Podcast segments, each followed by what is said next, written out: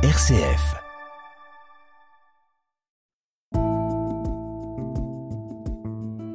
Regard chrétien sur l'actualité. Dorothée Scholz. Bonjour Richard Vaux. Bonjour Dorothée. Vous êtes diacre de l'Église orthodoxe russe en France et c'est avec vous aujourd'hui que nous allons porter notre regard chrétien sur l'actualité de la semaine. Et je vous propose pour commencer de revenir sur le voyage du pape en Europe centrale. Ça s'est déroulé cette semaine du 12 au 15 septembre. C'est son premier voyage depuis son opération du Coulon en juillet et son 34e voyage apostolique hors d'Italie. Un périple dense qui a débuté à Budapest dimanche pour finir mercredi en Slovaquie avec pas moins de 12 discours programmés tout au long de son voyage. Alors c'était surtout l'occasion pour lui d'encourager pendant quatre jour l'Église à l'inventivité et à l'audace et à la fraternité. Alors quel regard portez-vous, euh, Richard Vaux, sur ce voyage au cœur de la vieille Europe?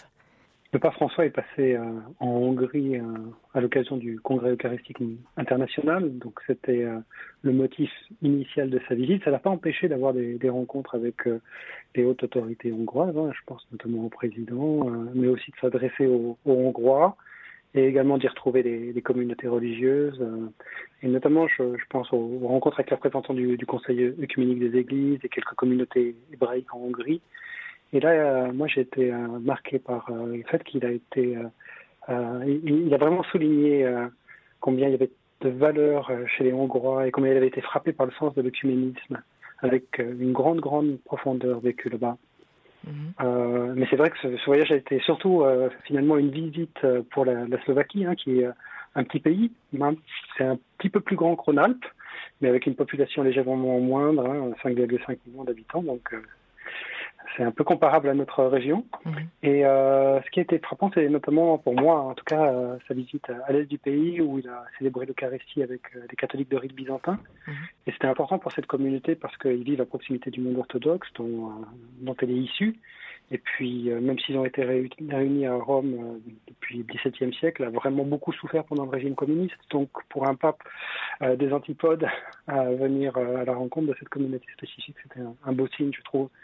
Et puis également toujours dans cette région de l'Est, là, dans la deuxième ville, à Košice, euh, il, il, il s'est rendu euh, à, son, à son habitude dans les quartiers pauvres et notamment pour, pour vivre, pour rencontrer euh, la communauté rome qui est importante là-bas et qui vit depuis, depuis des siècles. Et, et là, vraiment, j'ai été touché par le fait qu'il a, il a bien souligné l'importance de la place de cette communauté qui est un peu marginalisée dans la société slovaque, euh, mais sa place importante dans l'Église, mm. mais aussi dans la société, et puis remercier ceux qui ensemble œuvrent à, cette intégration. Et moi, vraiment, euh, ce qui m'a ce qui m'a frappé dans son message, c'est vraiment euh, là encore le fait qu'il dise que personne dans l'Église ne doit se sentir comme n'étant pas à sa place ou mis de côté, parce que voilà, l'Église, c'est vivre en tant qu'appelé euh, par Dieu, hein, rassemblé par Dieu et se sentir responsable dans la vie. Mm. Et puis aussi combien pour ces personnes qui peuvent être blessées dans leur marginalité, euh, combien, combien le, le, Seigneur a un regard de, de père et, et, de prédilection pour, pour chacun.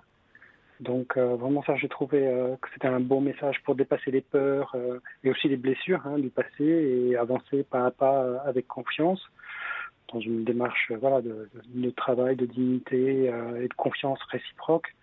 Euh, et puis en soulignant que finalement ben, les blessures peuvent, euh, peuvent aussi être des brèches, des ouvertures pour, comme, comme le Christ, comme à travers les, blessures du Christ, la, la, miséricorde de Dieu peut passer.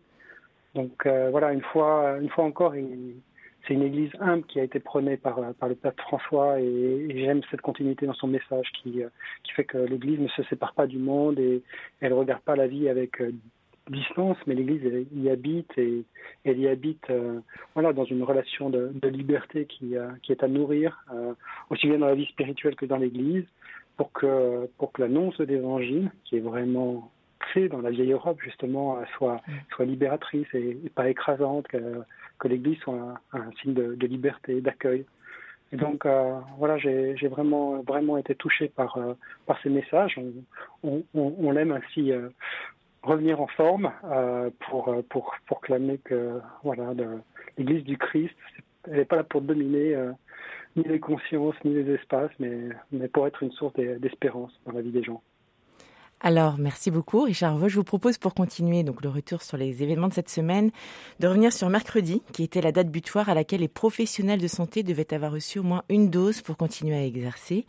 Olivier Véran a annoncé jeudi que 3000 personnes avaient été suspendues lors de l'entrée en vigueur de l'obligation vaccinale, des soignants mercredi.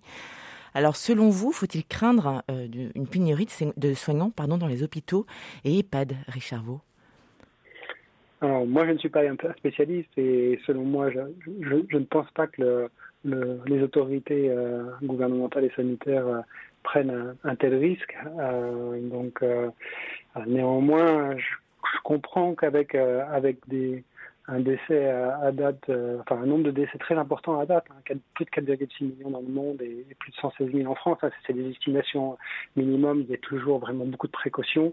C'est vrai que euh, les, autorités ont dit qu'il n'y aurait pas de question de tolérance ni d'accommodement. Euh, moi, j'ai une pensée particulière hein, et, compatissante hein, pour, ces professionnels qui, se donnent depuis euh, des années pour la santé des autres et depuis le début de la crise pour la santé des gens qui, souffrent du, Covid. j'ai une pensée particulière pour ceux dont la conscience personnelle refuse la vaccination et qui en même temps sont euh, placés sous une contrainte énorme, euh, avec cette, ces suspensions de leurs fonctions, euh, suspension de salaire. Donc c'est certainement une, une rude épreuve euh, intérieure qu'ils qui vivent. Et je peux appeler chacun à, prier pour, pour les malades, les soignants et, et les responsables. Et pour autant, bon, on voit bien que les études, notamment de l'Institut Pasteur, montrent que voilà, une personne non vaccinée a 12 fois plus de chances de transmettre le virus qu'une personne vaccinée. Euh, et, euh, et, ça, c'est vraiment quelque chose qu'on doit avoir à l'esprit. Alors pourquoi se faire vacciner? Euh, la, vaccination, c'est gratuit en France, elle n'est pas obligatoire, sauf pour ces, types de professions, euh, avec un objectif de faire baisser le nombre des formes graves, euh, empêcher la saturation euh, des, services hospitaliers et, et, de réduire le risque de transmission. Bon, ceci dit, voilà, je ne sais pas si, si tout, tout, tout, est sous contrôle et tout est connu encore. Je pense qu'il y a encore beaucoup de, de travail euh, scientifique à, à, opérer qui est en cours pour avoir des résultats. Et si le vaccin protège euh, d'une infection profonde, lui, il peut, le virus, lui, il peut être transmis sans provoquer de, de symptômes autres qu'un qu léger rhume. Donc, euh, euh, voilà, si on est vacciné, on aura une contagiosité qui sera plus faible, mais elle ne sera pas éliminée. Donc, euh, les gestes barrières restent très très importants hein, dans, le respect euh, en attendant une éventuelle immunité collective qui de toute façon ne sera pas atteignable en 2020 selon l'OMS. Donc euh, avec ça en tête, euh, moi je vois bien que dans certaines régions, par exemple à la, Guadeloupe, la réticence perdure hein, malgré une quatrième vague et on a quand même un virus qui voilà, brille depuis le début par sa capacité à s'adapter et à revenir avec force, mm. hein, notamment quand la société baisse la garde. Donc, euh, avec un virus de ce type-là, quand on n'a pas de traitement, bah, il vaut mieux pas l'attraper la, et éviter de le transmettre. Hmm. Alors... Et en attendant qu'un qu traitement arrive, il faut continuer les gestes préventifs.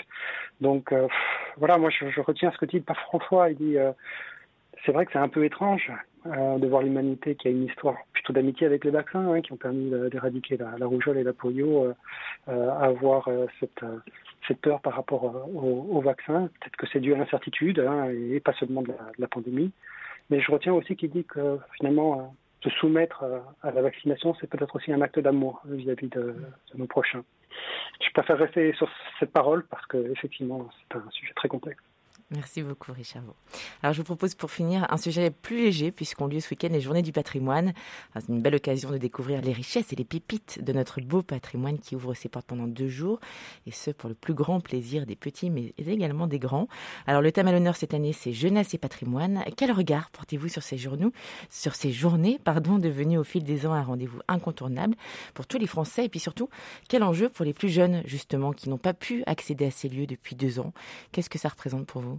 Alors moi j'aime beaucoup les, les, journées du patrimoine. Moi j'ai une anecdote euh, qui amuse un peu mes enfants euh, parce que lorsque je voyage j'aime euh, inspecter avec passion la carte Michelin qui est une carte routière touristique qui indique les lieux remarquables, mmh. naturels et humains. Et pour moi voyager c'est pas seulement aller d'un point A à un point B mais c'est aussi être récompensé ici ou là par la découverte de beauté simple comme majestueuse. Hein. Mmh. pour moi il s'agit voilà d'ouvrir son cœur, ses yeux et, et d'aller à la rencontre tout comme il est bon de le faire avec les personnes rencontrées sur notre chemin. le patrimoine, euh, patrimoine bah, pour tous, c'est ce qu'on a reçu en héritage. En anglais, c'est cultural heritage. Euh, et le patrimoine, c'est vraiment l'héritage du passé dont nous profitons aujourd'hui et que nous transmettons aux générations à venir. Et euh, nos patrimoines, qu'ils soient culturels ou naturels, c'est vraiment des, sources irremplaçables de vie et, d'inspiration. ils nous disent l'homme et son environnement et leur interaction dans ce qu'il peut y avoir de plus beau. Et euh, moi, ce qui me frappe aussi, euh, euh, c'est l'application universelle du patrimoine. Il appartient à tous, qu'il soit un patrimoine tangible, physique ou intangible, qu'il soit majeur ou mineur, il aide aussi à faire communauté. C'est vraiment important, cette dimension inclusive. Donc, et, et, en ça, il est vraiment important de l'ouvrir et de le rendre accessible à tous, et notamment aux plus jeunes euh, qui, euh, qui, qui, doivent pouvoir se l'approprier parce qu'il fait la culture, il fait l'histoire et l'identité euh, des, lieux, du lieu où nous nous trouvons. Donc, euh, moi, j'ai aussi une pensée pour euh, tous les métiers les savoirs, les savoir-faire du patrimoine, qui est, euh, qui, est, qui, est, une vraie richesse, y compris économique. Et ça, il faut, le, faut, faut l'avoir à l'esprit. Et puis, en plus de ces, de ces professionnels, je suis impressionné par toutes ces, ces personnes qui sont passionnées, qui, qui, rassemblent leurs efforts pour sauvegarder, valoriser notre patrimoine, notamment le patrimoine mineur. Hein. J'ai à l'esprit, tout près d'ici, des petits abris agricoles, des murs de pierre sèche qui ont été sauvés après un, délaissement de plusieurs décennies liées au changement du monde agricole. Donc euh, il faut encore, euh, voilà, c'est important pour tous et notamment pour les plus jeunes euh, d'avoir accès à cette beauté qui appartient à tout le monde et, combien la beauté est importante suivant la mention de Dostoevsky dans l'idiot, c'est la beauté qui sauvera le monde ou encore J'aime cette parole de la philosophe Simone Veil qui écrit euh, dans tout ce qui suscite en nous le sentiment pur et authentique de la beauté. Il y a vraiment la, présence de Dieu, et presque une incarnation de Dieu dans, le monde, dans la beauté le signe. Et, Benoît XVI euh, avait aussi repris euh, ces, ces, paroles et il avait développé ces paroles de, de Simone Veil. Donc j'ai vraiment à, cœur de, de, nous inviter à profiter ensemble intergénération euh, de ces journées du patrimoine pour euh, nourrir notre besoin de, beauté et, par la même aiguiser notre appétit d'infini divin, même, euh, même si on l'a pas à l'esprit directement, c'est ça qui va être nourri. Eh bien, merci beaucoup, Richard. On aura peut-être l'occasion de se rencontrer donc sur un des 300 sites de la métropole de Lyon qui ouvre ses portes ce week-end. Donc, merci beaucoup. Très bon week-end, donc, avec des visites de notre patrimoine. Et puis, on se retrouve très bientôt pour un nouveau regard sur l'actualité. Merci, Richard Vaux. Merci, de À bientôt. À bientôt.